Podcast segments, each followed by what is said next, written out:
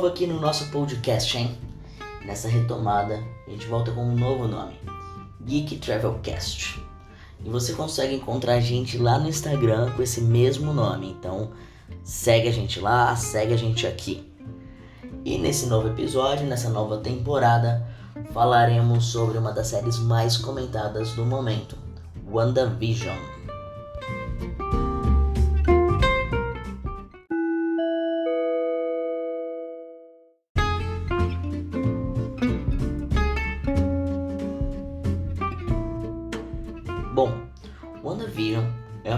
Primeira série da Marvel Studios, baseada na Wanda Maximoff, ou Feiticeira Escarlate, e no Visão.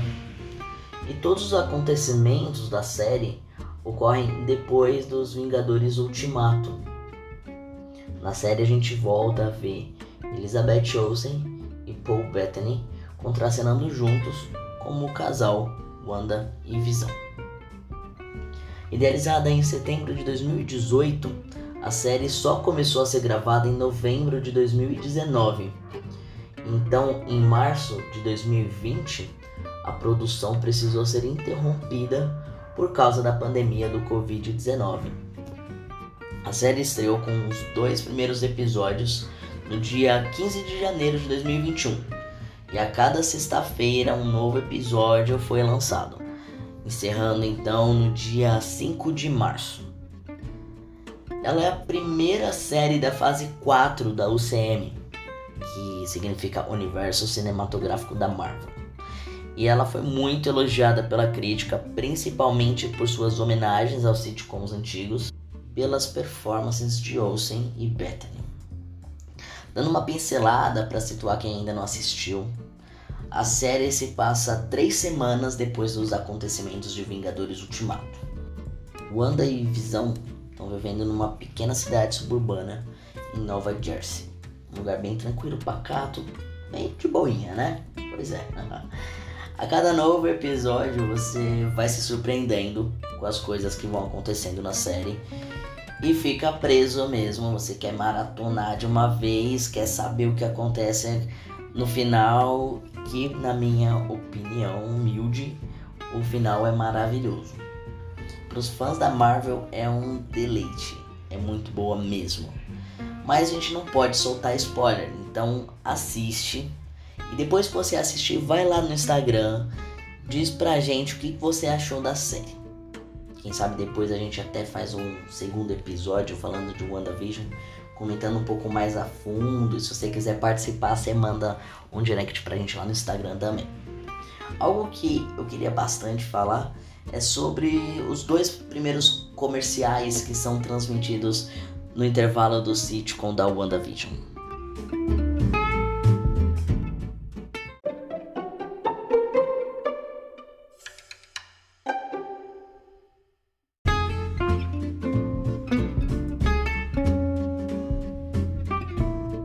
Logo no primeiro episódio tem o comercial da torradeira Toastmate 2000, que é uma clara conexão com as origens da Wanda, quando os seus pais morreram devido a um míssil criado pelas indústrias Stark. Na cena, quando os pães são colocados na torradeira, a gente consegue ouvir o barulho feito pelos raios repulsores do Homem de Ferro, bem rapidinho. Mas o momento mais tenso é quando a torrada fica pronta o botão luminoso pisca enquanto os sons são emitidos, coisa semelhante com o barulho da bomba que não explodiu. Episódio Não Mude de Canal, o segundo da série, o comercial do relógio é bem curto e traz outra conexão direta com a origem de Wanda. No comercial, um homem está se preparando para sair, aguardando a esposa, e logo ele mostra o seu relógio, da marca Strucker é uma referência ao Wolfgang von Strucker, o vilão da Era de Ultron. No filme, ele toma posse de alguns artefatos da SHIELD, como é o caso do cetro do Loki, que tinha a Joia da Mente. O Strucker acaba realizando vários experimentos e procedimentos que fazem com que o Wanda e Pietro, o Mercúrio, tenham seus poderes. Ainda que a série deixe bem claro que o Wanda já possuía magia dentro de si, mesmo antes de entrar em contato com a joia. Ainda tem outros comerciais ao longo dos episódios, mas que se a gente for falar aqui vai ter spoiler e não é isso que a gente quer.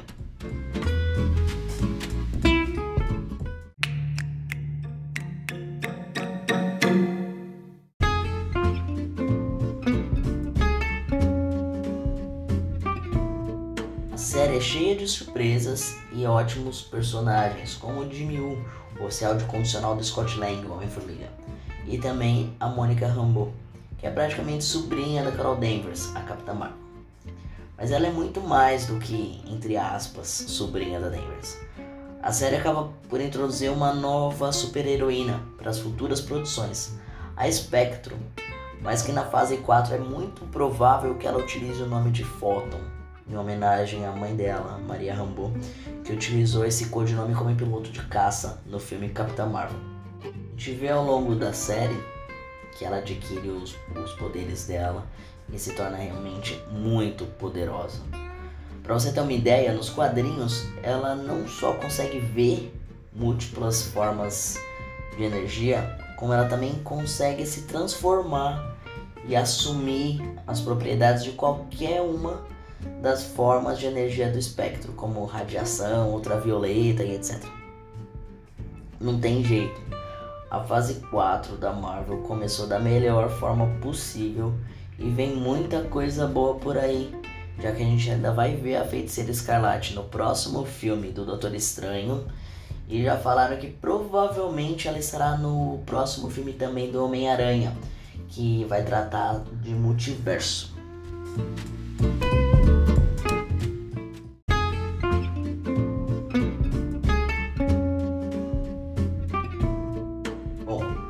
Tudo isso sobre a série, fui em busca de Westview, a cidade onde se passa WandaVision. Cidade de Wanda.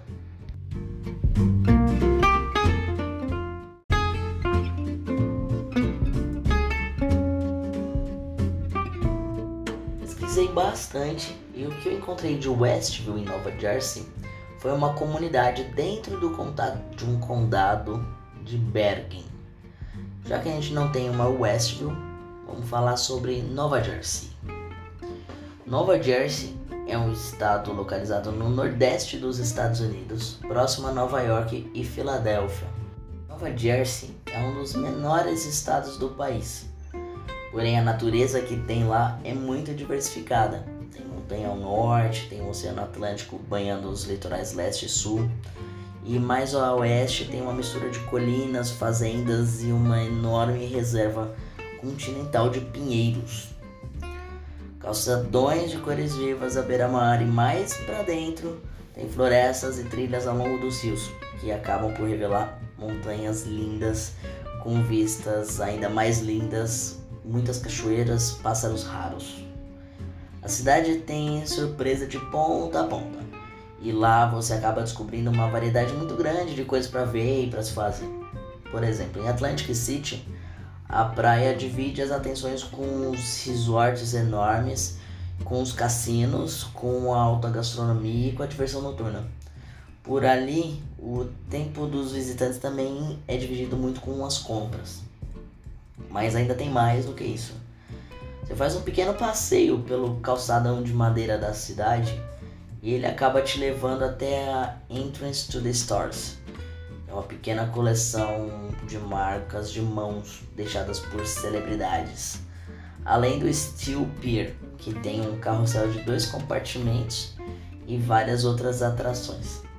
Você também pode conhecer Ocean City, que cultivou uma imagem de uma cidade ideal para a família, com quilômetros de praias, ruas e mais ruas de diversão e a proibição de vender e consumir bebidas alcoólicas em público. Ocean City é como um playground completo. Tem minigolf, parque aquático, tem o Gillian's Wonderland Pier, Wonderland Pier, que tem um tubo água de madeira, carrinho de bate-bate, muito, muito mais coisas. As cidades de Wildwood Wildwood Crest e North Wildwood formam The Wildwoods. Quase um trava-língua, né? Ali, durante o dia, você pode alugar um jet ski ou uma lancha para navegar ali pela costa ou se aventurar no parasailing e alçar voo sobre a praia. Seguindo o calçadão, você encontra montanhas russas e parques aquáticos sensacionais. Durante a noite, o calçadão é um encontro de restaurantes, bares, pubs. É um ótimo lugar também para conhecer as tradições de verão de Nova Jersey, como os espetáculos de fogos de artifícios que tem todas as sextas à noite. E se você estiver procurando um lugar menos agitado, você pode ir até Avalon. Alugar bicicleta, percorrer a rua, fazer parada em boutique, fazer compras. Tem bastante coisa. E por último, mas não menos importante, tem o distrito de Cape May, talvez o tesouro oculto entre os refúgios litorâneos mais tranquilos de Nova Jersey. Toda essa cidadezinha resort à beira-mar é considerada um distrito histórico nacional. Por ali tem pelo menos 600 edifícios coloridos com arquitetura vitoriana. E se você for ficar hospedado em Cape May, você pode ficar no Virginia Hotel, que tem um charme espetacular, excelente serviço e barracas de praia particulares. E ainda em Cape May, você pode aproveitar muito os frutos do mar frescos e os pratos regionais clássicos.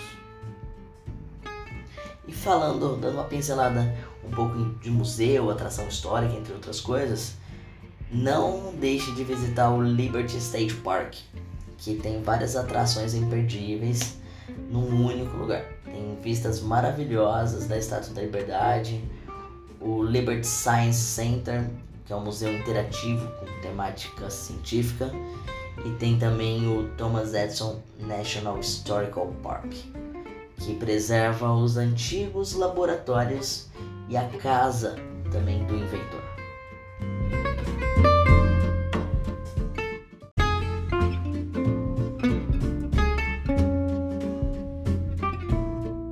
Ufa, acho que para começar é isso.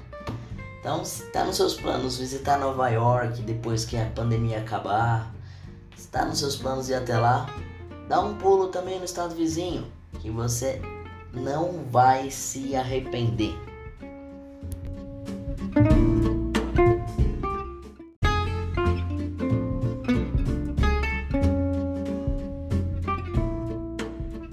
E esse foi o começo de uma nova temporada por aqui, agora como Geek Travelcast. Espero que vocês tenham gostado. Então, compartilhe com os amigos, com a família, com os vizinhos, com o chefe, com todo mundo. Siga o nosso podcast aqui e também lá no Instagram. Agora a gente está com episódios quinzenais. Se você tem alguma dica, se você tem algum pedido, algum comentário para fazer, corre lá pro Instagram, deixa lá com a gente. E é isso aí. Até mais, pessoal.